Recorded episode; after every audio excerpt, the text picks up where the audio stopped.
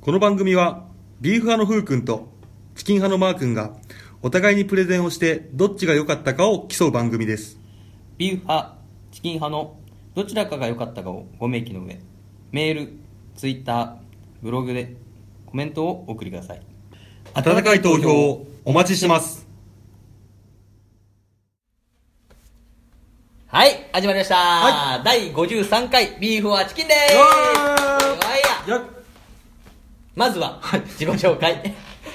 ビーフ派のふうくんです。はいはい。おめでとうございますありがとうございます。はい私チキン派のマークですはい、あ、また、はい最近さらっとくるね。はいそうですはね、い、はい。で今回ですね、はいえー今回こそはおオープニングトークを短くうおう、短い、お、プレゼンを濃くして、はエンディングトークを長めに撮るんですうよわ、出たよ。はいしっかりとしたやつね。そうです作ってきた、はということでふうくん、い。はい。今週、うん。ノスタルジックな出来事ありました、またかよ。なんだよ、その連日ノスタルジックを聞く回って。なんだよ、それ。ありましたノスタルジックはいえー、ああるわ。おおえっ、ー、と、の、喉痛いんですよ、今。うんうんうん今ね、ちょっと喉風邪ひいちゃって、うんうんうんこれちょっとお聞き苦しいかもしれないんですけど。うんうんで、イソジンうんイソジンねあんじゃん。あれ久ししぶりに買ってさ、ぶりうんやろうと思って、うんやって、うんイソジンってさあの液体ビューやってうん水ちょっと薄めて、ちょっと水薄めるねやるじゃん、うんあれさなんか思ったさ味と違くてさ、うん間違えて飲んじゃってちょっとえ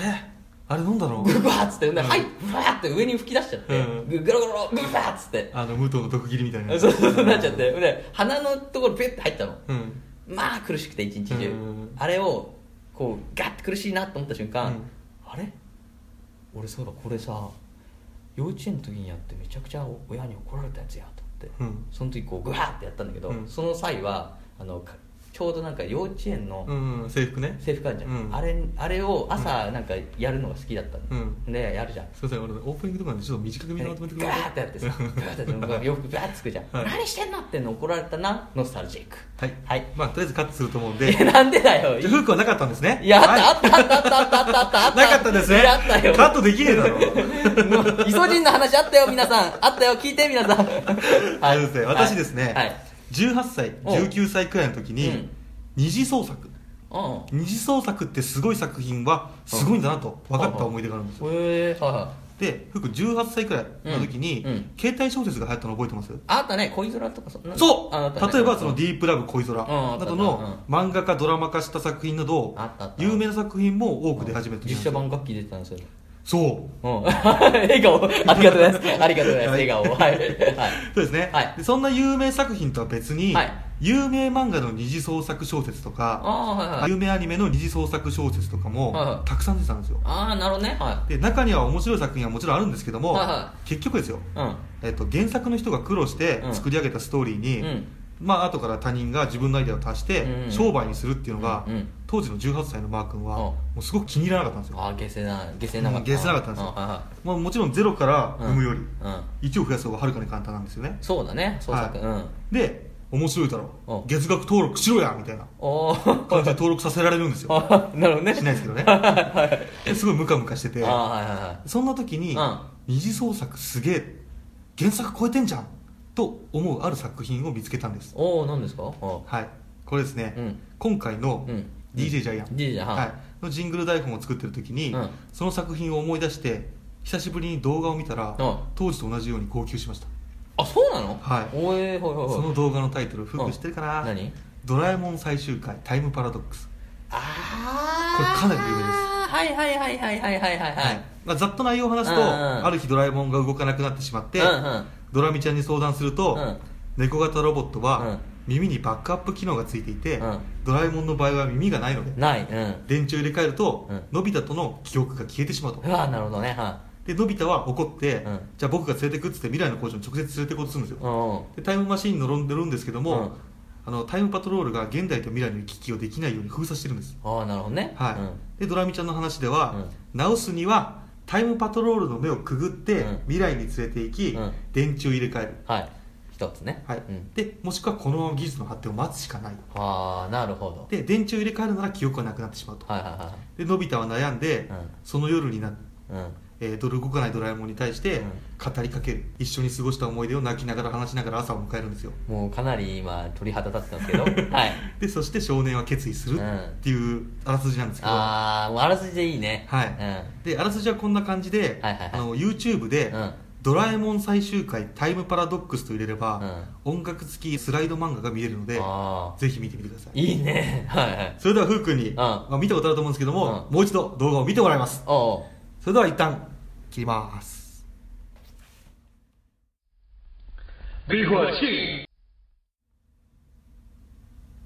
どうですかふうくんほいぽい見た感想はあー久しぶりに見た感想はどうでした一人だと泣いちゃうやつだね そうだね、うん俺もふうくんがいても泣きそうだと思う やめて で最初はですね、うんうんこの作品見た時はいはいは本当の最終回だと思って、うん藤子 F 不二雄やっぱすごいなとあそうね天才だと思ってたんですようんそうだねでしかし調べると、うんこの最終回作ったのは関係のない大学生だったんです、大学生なのはい大学生が自分のウェブサイトに載っけたところ、うんあまりに内容が良すぎるため、うんすぐに評判になり、うん本人の知らないところでチェーンメールが出回ります今みたいに LINE がなかった時代ですね、はいはいはいはでテレビタレントが、うんこの話を すいませんこの話をまるでうん真実であるかのようにテレビで語ったことも相まって、いおうおうお全国的に知られるようになりますうへえすごいねまあタレントの名は言わない言いませんけどう んこれ2005年にですねあ漫画家、えー田島康江によるん同人誌化、同人誌としては異例の1万3000部を販売します すごいねははいいさすがにそこまでのヒット作となっては、もう見過ごせないと、うん小学館と藤子プロ側はこの田島氏漫画家田島氏を著作権侵害で通告しますえはいうんでほどなくして田島氏はうん謝罪し売上金の一部を藤子プロに支払うという形で収まりましあーたそういうことねはいはいはいで映画「ジュブナイル」っていうのがあるんですけどはあはもこれにも多大な影響を与え、うんこの「ジュブナイル」の映画監督、うんえー山崎監督もうんそのことを認めていまして、うんエンドロールには原作者である大学生の名前と、本当の原作の藤子 F 不二雄の名前もクレジットされてますへえこのようにうん二次創作の究極形にして、うん行き過ぎた「ドラえもん最終回パラドックスは」うん二次創作がクソだと思ってた私の考えを変えてくれた作品でした、そうだねは、ないるそほこどねでうん18歳のマー君に伝えたいおはいマー君うん君は将来うんパロディジングルをいっぱい作ってる よと以上がノスタルジックトークでした それではそろそろ行きますかはい。はい。それではね、第53回ビーフォアチキン、えー雪山からの生還、サバイバル対決、最強防災グッズを、いただきますわっしょいわっしょいわっしょいわっしょいよいしょよいしょよいしょよいしょわっしょいわっしょいわっしょいわっしょいよいしょよいしょよいしょよいしょビーフはチキン初期の頃のジングル、リニューアル、やってみた。わっしょいわっしょいわっしょいわっしょいよいしょよいしょよいしょよいしょわっしょいわっしょいわっしょいわっしょいよいしょよいしょよいしょよいしょわっしょいわっしょいわっしょいわっしょいよいしょよいしょよいしょよいしょビーフはチキン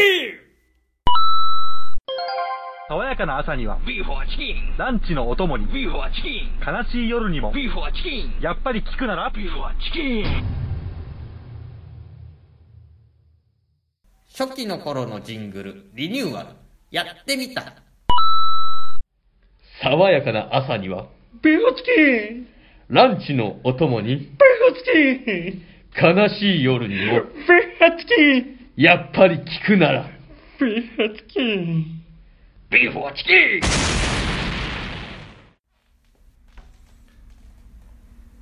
はい始まりましたチキン派プレゼンのお時間ですはいはい、お願いします。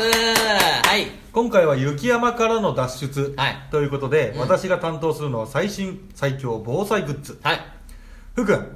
はい。冬山に登ったことありますかはないですね。ないですかあ、あれ、スノボ行ったことあるそう。あー登るはない。登山登山の方うん、登山ないわ。ないですよねあで冬山の、えー遭難したと際にですね、うん危険ポイントから対応したグッズを紹介しますはあー、なるほどね。い、もう私分かってたんでえ風君がある程度風君の回で説明するっていうのをああ、先俺読のみ。そう先読みして俺の俺はそこら辺説明できねえんだろうなとま思あってたまんで、さかタイムマシン使ったんだろうな。タイムパラドックスパラドックスじゃねえ よ。はでですね、はい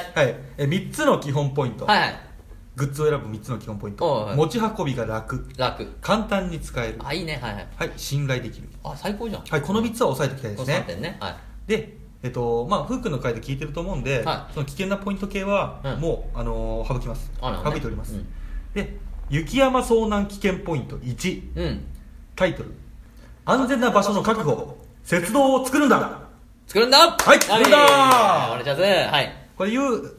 これふうくんああが言ってと言ってたんですけども、はいあの雪山で身動きが取れなくなった場合は動かないのと、はいうんそれとももう一つ、ん一番の危険となるのは、は風と寒さい。あそうだね。はい寒さよ、はい。しかし雪道を掘ればですね、うん状況はかなり改善しますああ、なるほどね。ははい、雪はその、えー、70%程度がですね、はいえー空気であり非常に高い断熱性を持っていい。ては、あはあはえー仮にですね外気がマイナス20度を下回るような寒さであっても、うん雪道の中は雪の温度である0度前後を保ってくれてあますそうなんだよね。ははいはいいは雪道を作るならこのグッズがおすすめい。なんだろう。は丈夫で高品質な本格的多機能チャベルい。しゃべる。はいこれです見てわかりますか多機能だね。多機能ですよねはいはいはエリートホールディングシャベルいはい。エイドホーニングしゃべる。ははい。ありがことうちごらざいますですね、えー軍用ナイフメーカーが作っている多機能シャベルあそうなのほうほうほうはいシャベルの角度を変えることで、うんつるはし、うんくわ、うんのこぎりとしても使用することができますなるほどね。はいはいは角度だけでなくああこの持つ部分の柄の長さも2段階で変えることができるのい。であ、いいね。腰を痛めやすい方にもおすすめしたい商品はああいこちらですね重さ的にはですね、えっと、670g ああ軽い はいメガバッグ2個分ですそんなか柔らか軽いね確かにで収納した状態収納ポーチがついてるんで収納した状態は、縦、えー、1 7ンチ17は横1 0ンチい1 0ンチはいおーなるほどね大して大きくないんですよ大して大きくないねはで材質はスチールで、うん専用携帯ポーチ付きですいねおーお気になるお値段ーはいなんとなん と2999円今日3000円いきません、は3000いかないよね はいはいはいはい安いよそういうことはいい、これでもうどんどんどんどん掘ってってくださいそうね掘ってねあいいねはい楽だうんそれでですね、はえいっとさらにですね、うんテントも欲しいところあそこでこのグッズあなんだろ寺の場寺レーサーウルトラ 143LU1 ううんこちらですね軽さ世界一のダブルウォールテントはいはいはいギネス記録にも認定されているうん世界最軽量のうんダブルウォールテントです、テントはいあ、ダブルウォールでありながら 580g という驚異的な軽さ、ああ軽いねまたははいい、はいさっきのしゃべるより軽いです、ねはい、 2つ合わせてもね2キロいかないからねそうですああはいでですね他のモデルと比べると、うん移住空間が多少狭いのものの、うんダブルウォールならではうのん快適性、うん結露の心配がないというのは大きな魅力です、ああなるほどねさらに保,、えー保温性ですね保湿性と保温性うんに優れているので雪山での使いようんうもってこいですわあいいなはいこちらですね、うんお値段うんなんとうん、なんと15万6305クソ高けクソ高けクソ高け円15万6305円です嘘だろ部屋何クソ高いじゃんいやでも家テ賃ントはそれぐらいしますよ家賃じゃん、いやこれはね渋谷の家賃じゃん逆にあの山男どもは えそんな安いのあそういうことね、うんああウォールがあるやね他のテント高いですからやっぱりああそうかそうかそううんかしかもね機能的に考えてそうそうそうそう15万そんでう1回じゃないしね、うん何回も何回も使えるそういうことね、はいなるほどはい、はいい、いですね、はいこれがあれば先ほど言ったですね安全な場所の確保、はい鉄道を作るんだ、あとね説をね、はいうんこれ安全な場所を確保でき場ます所確保できるね、は、はいいはいはいはいですね次はいは雪山遭難危険ポイント2いにおい 暖を取るんだ暖をはい、なんだよそのダンを取るダンをうんダンをね、は うんい、雪道うんやテントを作り終わったら、うん低体温症にならないようにですねそうだねはい暖を取りましょそうねうそんな時にあると便利なのがこれなんだろオピネルエクスプローラーシャープ12ううんフランスのうんはオピネル社の新製品いはい木製ハンドルでシンプルな形状という同社のイメージに反し、うんハンドルは非常に滑りにくいポリアミドガラスファイバうんうんうんーナイフですナイフはい 弾取らないのまだああそれねはいはいまだねはいはいはいこちらもちろんですねナイフの切れ味は抜群なんですけどナイもフ、はねその他にホイッスルほカッティングフックうほファイヤースタータうあーがついてますあはれスタート来たよついにいもはやマルチツール化と化してますああそういうことねはい、ファイヤースターターが作り出す火花の、えー、勢いはですね、うんまあ、相当なものでほスターターを削り取るように引っかくナイフの硬い、うんあのステンレススチール素材とのですね、うん相性がすごくいいのか、うん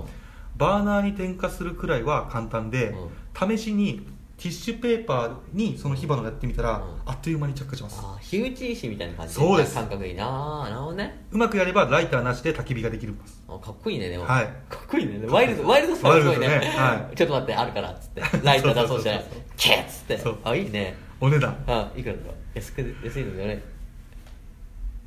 いくらだ6800あまあまあ6800ですまあまあ安いまあまあ安い俺の1万かなと思ったのを引きはい引き換えたわ6800安い安い円はいそしてこれも必要になりますうんタイタンストームプルーフマッチキットなんだよマッチ出てきちゃったじゃんはい、花火のように勢いよく炎を上げて燃えるうん極太モデルのマッチうんこちらあなんと水につけても燃え続けます何何え水の中で燃え続けますマッチでしょどんな風でも消えませんうんすごいじゃんで豪雨の時でも強風の時でも着火できる安心感を備えた頼りになるマッチなんですよえ一本が太いってこと一本が太いです、でシュッてやって、うん燃やす水の中であやーっても燃えすごいねあまーすすしごいじゃん強風でも消えません絶対に、えー、何かっこいいねすごいです、うん、お値段あいくらなんとあなんとはい1620円あ 安いね1600円かはいいいな何個あもうセットでしょはいセットでああいいねこれもうバッグのもうどっちもうんちっちゃいのでバッグのねどっかに入れとけばいいいいねいいねはい、まずですねこちら、は先ほど言った通り焚き火を作って、ん暖を取れダウン取れよはいまずは安心できると、はいはいはい、それでナイフででもさこうやってさ、うん火花散らすじゃん、う間違ってさあのマッチに引火しちゃったらさ、うん永遠に燃え続けるわけじゃんあいい大で丈も夫ねあの燃える時間をそのあ決まってんのうんああそうねそうそうそうそそうう消えない魔法嫌じゃん消えないあそれれとマイナスのことばっか言ってくんじゃねいえやよい やいやい面白いや人どうし大丈夫かなと思ってうんアマテラスみたいなさ、うんあのいやそしたらもうそれとそこで死ぬべきだ よそんなミスを犯すなら消えない消えないになっちゃうからさ あのねちゃんとあんのね時間が、うんはい大丈夫ですよありがとうございますいきますよはい雪山遭難危険ポイント3おい水分の確保あ水だよ水は大事です、うん、大事、はい、そこでこのグッズうんソーヤーミニ携帯用浄水 器こちらですねはい国連も認めた、うんえー簡易浄水器なるほどねはい、特殊フィルターがろ過、えー除菌してくれてうんうん水の有害物質を99.9999%あ除去してくれますなるほどね、うんこちらですね人間の肝臓のろ過機能をですねうんモデルに開発された画期的な浄水フィルターではいはいは汚れた水を立ちどころに、いうんえー飲用可能なきれいな水にしますそそしてこういうちょっとあの空気入れみたいなちっちゃいああのタイプなので、うん口に刺してそのまま泥水とかくっくっつけても普通に飲める飲んでめするよんだ綺麗な水としてへーかっこいいねはいこちらフィルター交換をせずにうん38万リットル浄化します、あすごいねはい手のひらサイズで持ち運びがしやすいのも特徴ですあいいなお値段なんとうん4320円高えなまあまあ高えんだなああなるほどね はいそうかいいなでもですね、うん今のところこれでまず洞窟を作り洞窟作れた安全を確保、うん次暖取る暖を取った暖取った焚き火を作った、うんで水水取った手に入れたあこれでコーヒー作れますね、あそうだねうんコーヒー作るはねいこれでさらに体を い温めやてくだおいさおいおいおいお い遭難してんだよい遭難してても体を温めることが大事ですよ何を一服してんだよだってもう動けないんだからしょうがないじゃんそうだな。お湯だよ、お湯。やだよ、俺、レスキューでさ、レスキュー来ましたって言ったらさ、コーヒータイム中だ、ちょっと待ってくれっつって さ、コーヒー片手に飲んでさ、あ、今、レスキューいやいや、コーヒー飲んでっから今、つってなったらやだよ。そうですねまあまあね。まあ続きがあるんです後半動しないんではいきますよ、はい。次ですね、はい雪山遭難危険ポイントお4 4。夜に備えてあとても寒いからねはい優しい。いや夜だからね。はい優しい。極寒雪山で大活躍のシュラフ面白い。マイナス27度まで大丈夫おおイスカパフ 810EX ほうほこちらイスカはですね、うえっ、とシュラフ要は寝袋ですね、うんの専門のメーカーですうほうほうほう。こちら厳冬期のうん 3000m クラスの山でも使える超高性能シュラシュラフほうほうほうほシュラフで、う。うん。あえー雪山キャンプをする多くの方々に愛されていますあ、なるほどね。ダウン素材に関わらず、うん表の生地にですね、うんえー高い、えー耐水性と、うん。えー水が入ってこないようになる、はあはあえー、とウィンドウスピウィンドウストッパーを採用しているので、うんうん。こちらシェラフカバーという道具なしでもうん大丈夫なんですよ、おおね。はい、ちょっと、あの専門用語多いんですけども、うんうんまあ、そこら辺調べてくださいそうだね。シュラフね。で持ち運びもコンパクト、うんうん値段はなんと7万4520円でもそれで命が買える安買えるいけどさいやいやあれよ家系高いなまあ家しょうのがなテいンよトねと寝うん寝袋でし袋ょ二つで20万ぐらいすんじゃんいやでもしょうがないよしょうないよがないよ雪山行きたくないよしょうがない ようーくんあオッケーオッケーはい買うよ買ううんこれでですね、はい睡眠も快適以上が最低限のアイテムそうだなただここから先はうんててててててててててててててててててててておはいあったらいいなグッズですあ そうだねそうだねはいうんあったらいいなグッズいきますあゴーさんっていう会社ですねあゴーさんのソーラーオーブン太陽っていうのがあるんですよこちらですね、えっと、食材を筒の中に入れるだけ、うん太陽光だけで290も90度まで上がるので、効率よく調理を可能します、はあすごいね い、こちら冬の雪山でも使用できるのうはんすごいそうだね太陽こん光な感じですなるほどねはいはいはいはい次ですね、はいレスキューフーズ食ボックスあ牛丼タイプ牛丼はい、うんこちらですね牛丼白いご飯 200g、牛丼の素 180g が入っています、はいはいはいはいでこちら発熱溶液溶液を入れるだけでう蒸気が発生うん20分で通だくの牛丼が完成します 火も水も不要なのうんも防災仕様になってそまうすだねはいあこれ素晴らしいですーあーあーなんか雲行きらしいなまあまあまあいいよ大丈夫ですいきいいですまはすよ次い熱々防災ミリ飯お見ましょうははいこちらですね、えー自衛隊にも採用された食料、うん3年間の長期保存が効きまして、うん 150cc ほどの水を入れると化学反応で蒸気が発生、いはいはいはいほっかほかの食事を食べることができるんですおいいねうんちなみにこれ海水でも OK ですおいおいほらはこれで次、まあ、食事はまあ置いといてね、う次ですねポケットチェーンソー、うんこちら両手でハンドルを交互に引くだけで簡単に切れるのでへー女性でも楽ほうほうほ々う米軍でも採用されてます、えーポケットチェーンソーはい次ですね、うんえー多機能サバイバルブレスレットブレスレットうんはいこちらですね、えー、とパラコードって言われる、はいはいあのー複雑に組み上げた、うんえーと糸なんですけども、うんうんこちら丈夫なパラコードを編み上げたブレスレット、はあはあはえー全長3 5メートル、あはあで腕、えー、とパラコード組んだ時は、うえー、と腕周り2 2 5センチなんで、うんえーとまあ、福君の腕でも全然余裕うでんそうだねはい、大丈夫です、うんでパラコードを解いてロープとして使えるほかに、うんバックル部分にはホイッスル、はえーメタルマッチあはあうんこれも火も使えます使えコるンパスも装備されてますおいいいねはい多機能をコンパクトに詰め込んだアイテムです、へえはいはいさらにはいはい次ソルうんポケットサバイバルパックっていうのがありますはあこはあはれですねサバイバルグッズのブランドソルのサバイバルパックですあはあは手のひらサイズの防水ビニールケースの中に、うん著名なサバイバル専門家が厳選した18種類のアイテムが収納されてます、あはいはいはいはいはい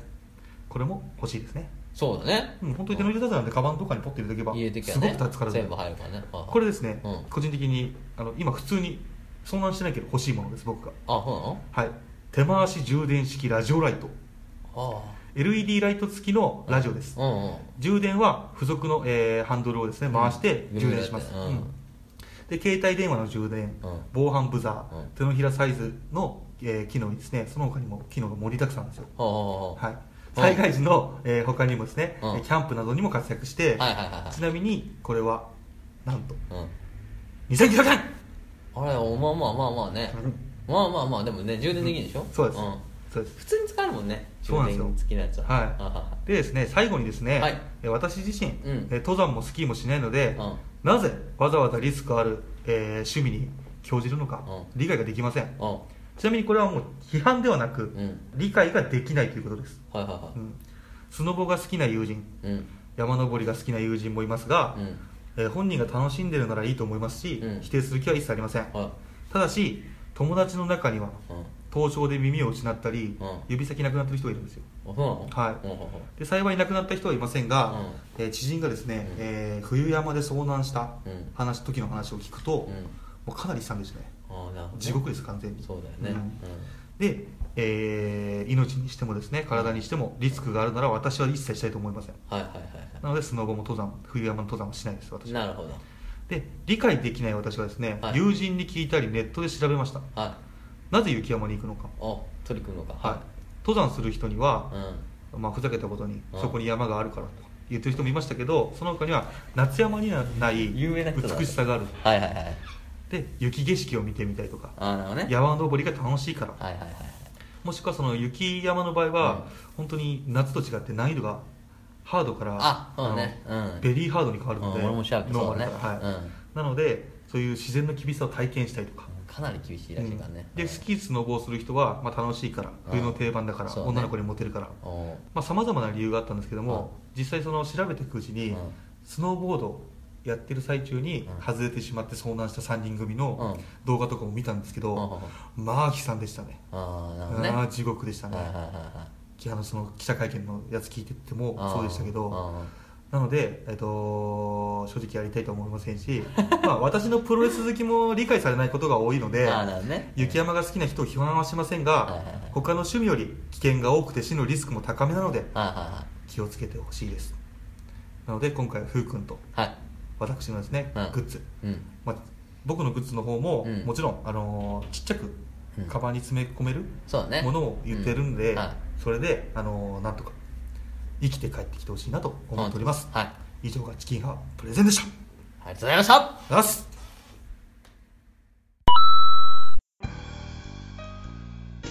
ねえねえねえビーフォアチキンって知ってるえ知らないビーフォアチキン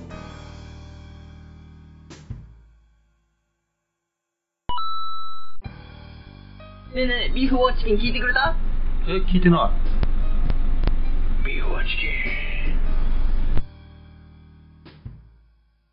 ン初期の頃のジングルリニューアルやってみたねえねえねえ、ビーフォーチキン知ってるえ、知らない。ビーフォアチキン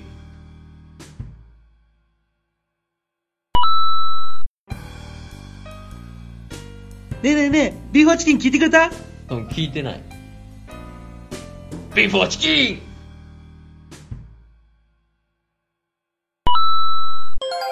大臣国民に一言お願いしますうんこの度はビーフォアチキンを塩で使い込んでしまい誠におじゃ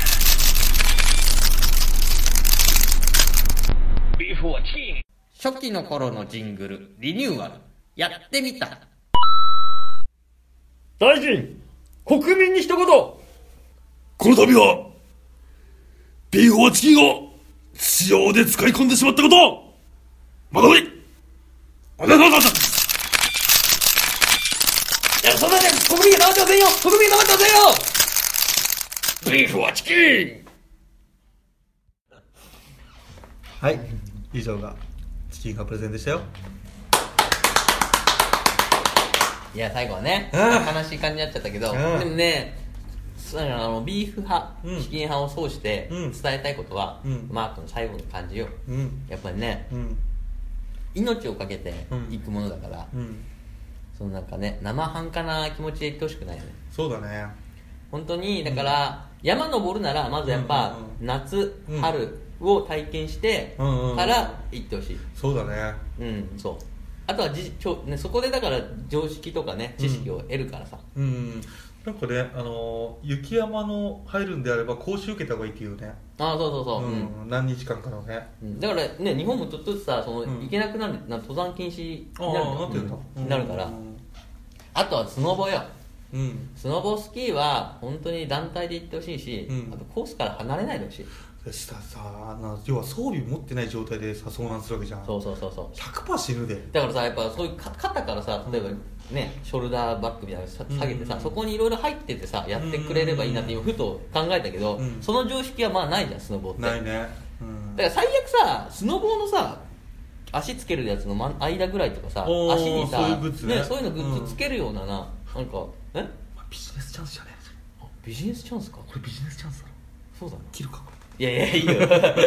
でグッズを作ってほしいもん、うんそそれで、うだね相談もししてみたいなのれね、うんまあだって俺もその言っても学生の時にさ、うんスノボもう今言ってないけど、うんスノボとは言ったけどやっぱ本当何のなんかないもん装備とかもあー普通に行って降りてみたいなでさ、まあ、多くの人がそうだけどさ、うん自分は死なないと思ってるよねそうそうそうそうう、ん、そうそうだから結構無駄なね危ないことしてね本当だ よ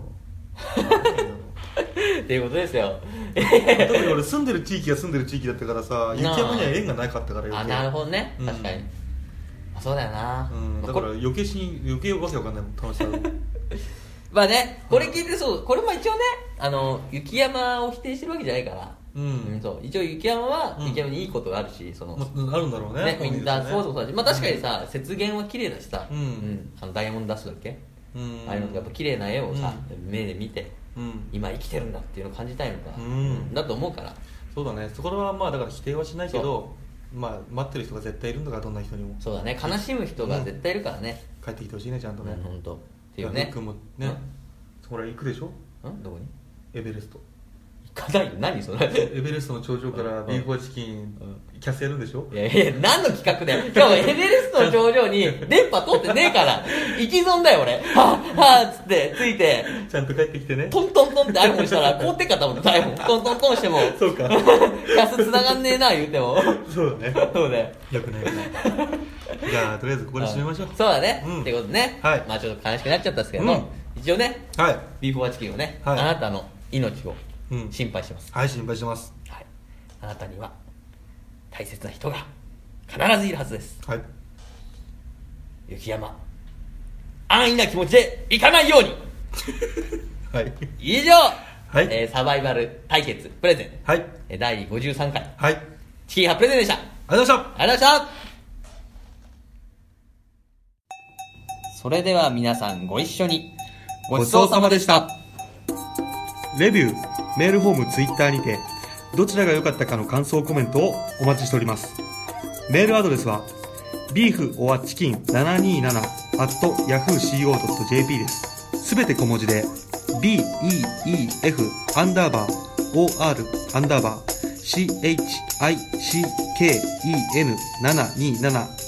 chicken727-yahooco.jp です。 Twitter はビーフ or チキン